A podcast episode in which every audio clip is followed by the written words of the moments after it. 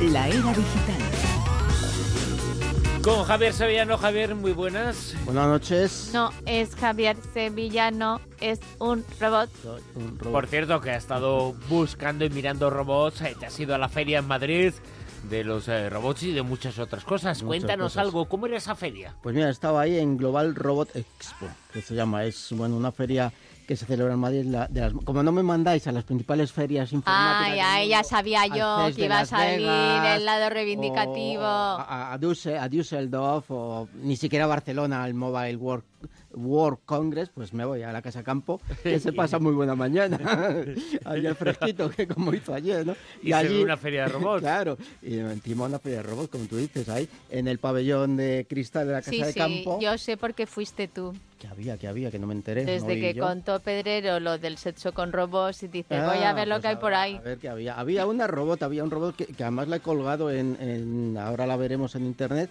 Y, bueno, esta, eh, es una de las principales ferias de la robótica en, en Europa, aunque todavía es de tamaño pequeñito, porque bueno, mm, desgraciadamente el sector todavía es eh, casi casi incipiente, ¿no? Está muy orientado al tema de, sobre todo, a de gente joven, muy interesada en todas estas facetas de las impresoras 3D, de, las, eh, de los drones, eh, de la robótica y bueno, mm, la feria ha sido, es muy interesante, hay novedades eh, y sobre todo que te están actualizando eh, constantemente, es un, sector que, que no para de, de innovar constantemente y las aplicaciones nuevas son fascinantes, ¿no? Por ejemplo, las, las impresoras 3D que todos las teníamos un poco, pues como casi algo de ocio o a nivel un poco educacional, ¿no? Pues ya se están aplicando, ya, ya se están empleando, como vimos ayer, por ejemplo, en, en, en, bio- en Medicina. biomedicina, ¿no? Con, con aquello que, que vimos de la piel que ya están pudiendo eh, realizar en 3D, en impresoras 3D en el Hospital Gregorio Marañón de Madrid. Pero también sirve, por ejemplo, para los cirujanos y la, para los oncólogos, por ejemplo, en- entre otros eh, especialistas de la medicina, para realizar eh, mm, simulaciones y figuras en 3D con el material con que están fabricadas, con el que fabrican las impresoras de 3D, pero para que los expertos, los médicos, hagan un, una imagen en tres dimensiones y puedan tocar de cómo es, por ejemplo, un tumor para est- extirpar, ¿no? Eh, eh, esto lo sacan de las imágenes pues de resonancia magnética, de TAC que, que le realizan al paciente y esas imágenes dan una idea pero en dos dimensiones, ¿no? Entonces, eh, trasladando con un programa estas imágenes a las impresoras, lo que conseguimos es hacer y que el, el- el- el médico pueda eh, tener en su mano una reproducción eh, mm, y, y exacta de cómo es el tumor para poder intervenir. Hay otras muchas más facetas también de la, de la expo.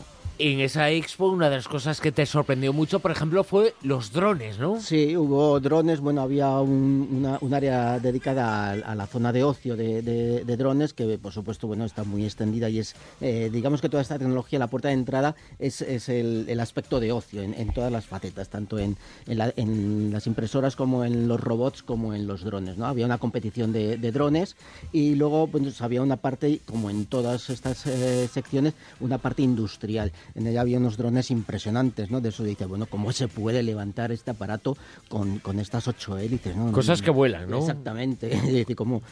Auténticos y- aviones teledirigidos, pero casi, pero casi del tamaño avión, ¿no? Eh, se usan fundamentalmente en, en la agricultura para fumigar, para evidentemente tienen que llevar unos depósitos inmensos para poder fumigar, para poder regar también y eh, en las últimas eh, novedades están en el, en el sector, eh, se emplean mucho en el sector de, de las urgencias, de las catástrofes y demás. De hecho, allí había eh, profesionales de los servicios de emergencia del Ayuntamiento de Madrid concretamente que estaban interesándose en uno de los stands por cuáles eran las últimas novedades en, en- para, para poder eh, incorporar estos eh, estos aparatos a las mm, a las urgencias, ¿no? a las catástrofes so- sobre todo, ¿no? Y- más, más que nada. Y la chavalería que estaba en la feria, en la Sí, fue exposición. una de las cosas que a mí me, más me ilusión me hizo, ¿no? Ver que había un público muy joven, ¿no? Un público muy adolescente pero no como, como les solemos ver en otras ferias, ¿no? De, bueno, por ahí zascantileando, ¿no?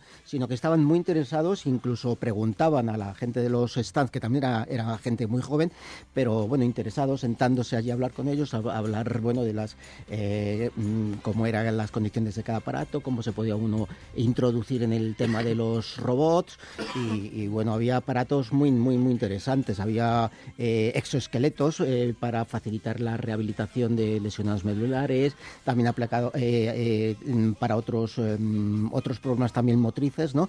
Había un programa que te capturaba el movimiento y entonces lo que hacía es que analizaba eh, mediante ese movimiento que te que te mm, que te, que te que, sí que te escaneaban vamos eh, eh, si tú podías mm, desarrollar o tener alguna enfermedad motriz o alguna enfermedad neurodegenerativa que estuviera dando sus primeros pasos y que tú ni siquiera lo hubieras detectado mm. por así decirlo y se podría haber presentado ahí y en cualquier otro sitio porque parece estupendo parece un auténtico avance por los derechos sociales los derechos de los trabajadores los laborales de los agricultores y ganaderos para prevenir esos eh, riesgos los que pueden tener este canal multimedia. Pues sí, el Instituto de Biomecánica de Valencia, el IBV, en colaboración con numerosas asociaciones de eh, ganaderos y agricultores, pues lleva tiempo, lleva ya unos años que han montado una página web en la que los eh, ganaderos y agricultores pueden consultar cuáles son los riesgos ergonómicos debidos al desarrollo de su profesión, que son bastantes, ¿no? Porque eh, todavía sigue siendo un, sector en el que eh, la, fuerza bruta, por así decirlo, es, eh, decirlo es bastante, bastante importante. ¿no? Es, es un, sector muy físico y entonces con esta web de lo que se trata es de ir advirtiendo a todas las personas que se dedican a este sector cuáles son los riesgos y cómo prevenirlos, ¿no? Y además lo hacen de una forma muy sistémica porque lo van haciendo año a año, van añadiendo nuevas fichas, por así decirlo, para eh, mm, adoctrinarles en eh, eh, cómo deben ser las posturas, los movimientos, la forma de realizar las diferentes tareas y eh, adecuada a cada sector dentro de, por ejemplo, en la agricultura, pues este año han, aportado las fichas eh, relativas a los cultivos de la vid, del pimiento y del espárrago, ¿no? que cada uno tiene, bueno, pues sus peculiaridades cada, cada cultivo. Y también en, instalaciones ganaderas, pues, pues, a la cría del conejo, de, vacuno de leche y demás, que cada uno tiene sus, sus, momentos, su forma de, de tratar de mover al animal o de mover las cargas o de mover, aunque poco a poco se va mecanizando, pero todavía sigue siendo un trabajo muy, muy, muy físico. Y sobre todo es una labor de prevención. La página, si te parece, eh, Bruno, la damos, es muy fácil, es agrario.ibv.org. Ahí están las fichas. Agrario.ibv.org, IBV del Instituto de Biomecánica de Valencia, que es el que elabora esta, la parte más técnica, por así decirlo. En el futuro también existirán pizarras digitales, estarán en las aulas. No es que en el futuro es que ya, están, Bruno, ya se están comercializando, pero además es que son flipantes. Yo he estado viendo por internet y bueno, documentándome un poquito. Y en vez de la tiza va a ser... Ya nada, hay, una serie de Rayo láser del dedo eh, láser. no, no, es, es, el, casi, ¿no? un poco, ¿no? Siguen siendo las, los rotuladores o los bolígrafos estos de colorines y tal, pero bueno, ya con a unos niveles de interacción con las em, eh, eh, los dispositivos y gadgets que llevan los alumnos y los propios profesores que los permiten, bueno, interactuar desde, desde su localización, ¿no? Al, propio, ya no es que las pizarras en estas en que el profesor escribe, borra con un trapo, con, no, no, se puede borrar con la mano, pueden, eh, eh, eh, están conectadas a Internet, están conectadas también, se puede previsualizar vídeos en 4D, o sea, en, Full HD, por, por más que Full HD, vamos, y entonces la posibilidad de acudir y sacar, guardan también contenidos que tengan cada uno de los profesores para, para disposición de en un momento dado en la clase, recordar una clase que se ha dado antes o, o material que ha ido el, el profesor preparando para una clase específica, se puede ir guardando y eh, descargar desde cualquiera de las tablets del profesor,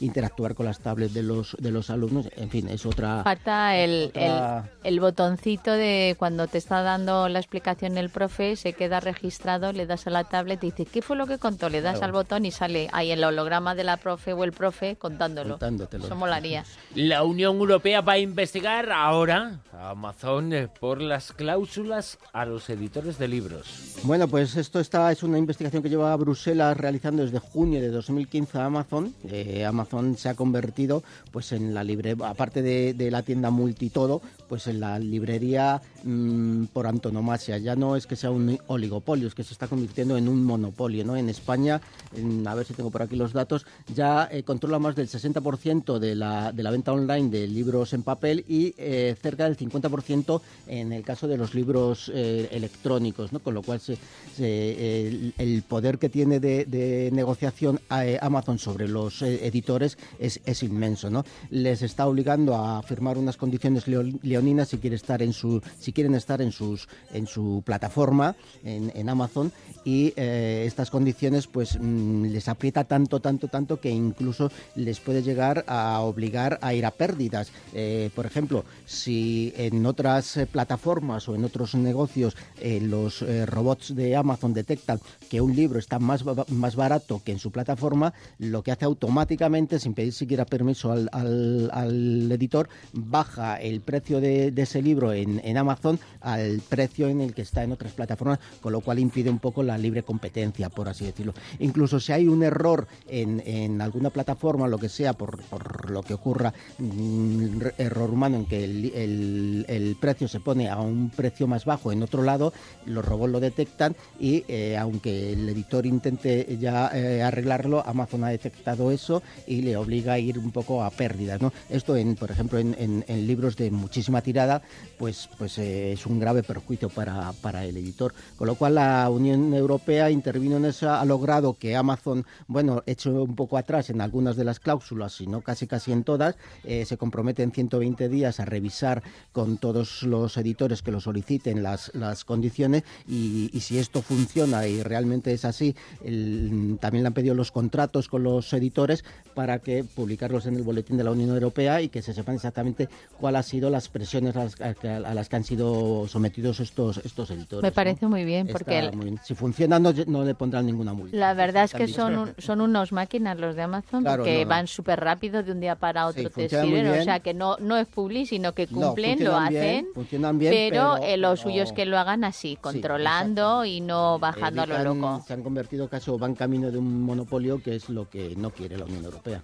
Bueno, pues hasta aquí la Rosa de los Vientos. Queda un minuto para llegar a las 4 de la madrugada. Javier eh, Sevillano, te veo muy atento a la Super Bowl en los Estados Unidos del resultado final que te interesa muchísimo. No ¿eh? tengo ni idea de lo que hacen. Sé que se tiran en plancha y salen volando y tal, pero de luego vistoso es muy vistoso. Dicen que es eh, la gran cita anual del fútbol americano. Está llegando el partido a su final. Eh, quedan menos de dos minutos para que acabe. Aunque los Patriots han remontado en los últimos minutos, parece que la victoria finalmente será para los Phantom de Atlanta. En estos momentos ganan por 28 20, como tú habías eh, predicho, Javier. Sí, sí, inmediatamente acudimos a la vidente esta de Argentina, de la niña de 14 años, y nos ha dado el resultado. Bueno, y, la cantidad de fuegos artificiales que ha gastado Lady Gaga, Dios mío de mi vida. no sé ni cómo, ni cómo que han montado eh, El escenario que le han montado en 5 minutos, ¿qué? Os dejamos en la sintonía de Onda Cero. Os dejamos con José Ramón de la Morena con el transistor. En Onda Cero. La Rosa de los Vientos.